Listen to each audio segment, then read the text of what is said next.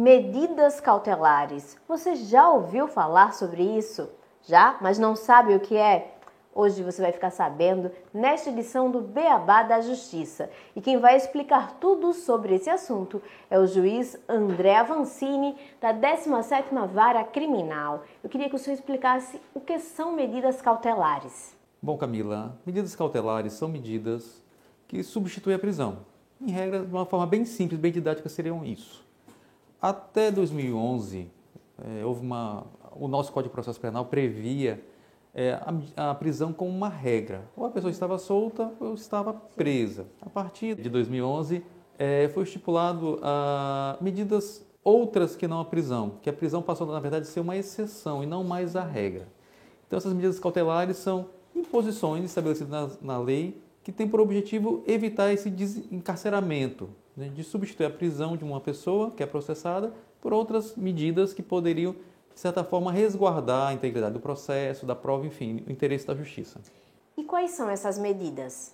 Bom, o Código de Processo Penal estabelece no artigo 319 nove medidas cautelares. Eu vou explicar as principais. A primeira delas, pode ser um substitutivo da prisão, é a obrigação da pessoa comparecer periodicamente ao juiz em que está respondendo o processo. Isso gera uma vinculação daquela pessoa que está sendo processada com o juízo, com, a, com, a, com o fórum, para ele ter que comparecer, enfim, vai ter ciência de todos os atos do processo naquele momento.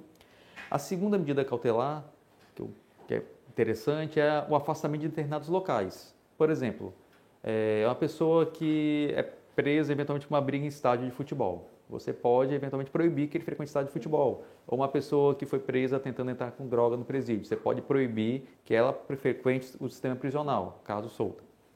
Uma outra medida cautelar, o afastamento de pessoas.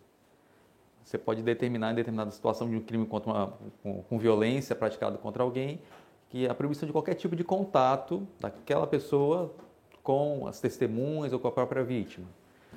Temos ainda a, a tornozeleira eletrônica, que foi a grande inovação que, que a, a lei trouxe, que tem por objetivo monitorar aquela pessoa né, nos seus, ah, no seu Os cotidiano, horários, nos né? horários. Os né? locais né? também. Isso, justamente. Você acompanha para e passo onde a pessoa está. O acompanhamento é feito online. Né? O sistema, ele aponta, você geralmente estabelece o raio onde a pessoa pode frequentar, que pode ser a, a rua, a cidade, o estado mesmo, e você define o raio e o sistema monitora onde aquela pessoa tem que respeitar aqueles limites impostos.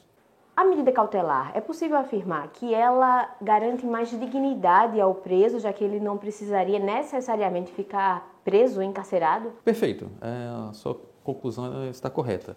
É, a prisão, como última, a medida mais extrema, ela só é necessária, que naturalmente nós sabemos a realidade do sistema carcerário, sabemos que muitas vezes os presídios não têm as condições adequadas.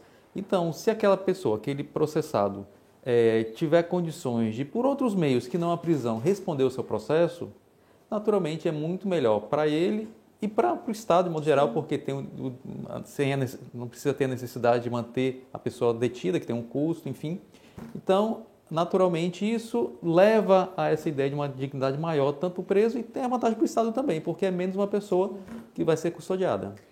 Todos os processos, a medida cautelar cabe para todos os processos ou alguns casos não? Depende da situação e depende do crime que foi cometido?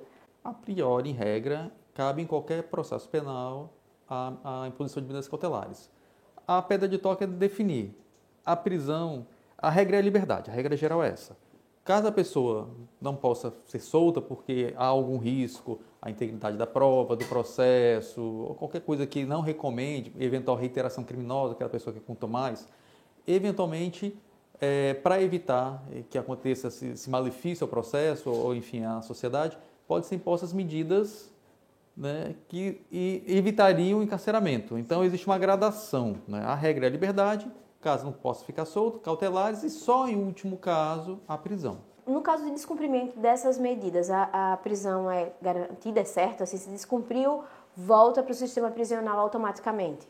Naturalmente tem que ser analisado pontualmente caso a caso, mas a princípio, é, quando há o descumprimento de medida cautelar, a prisão é uma medida que é ponderada, sim.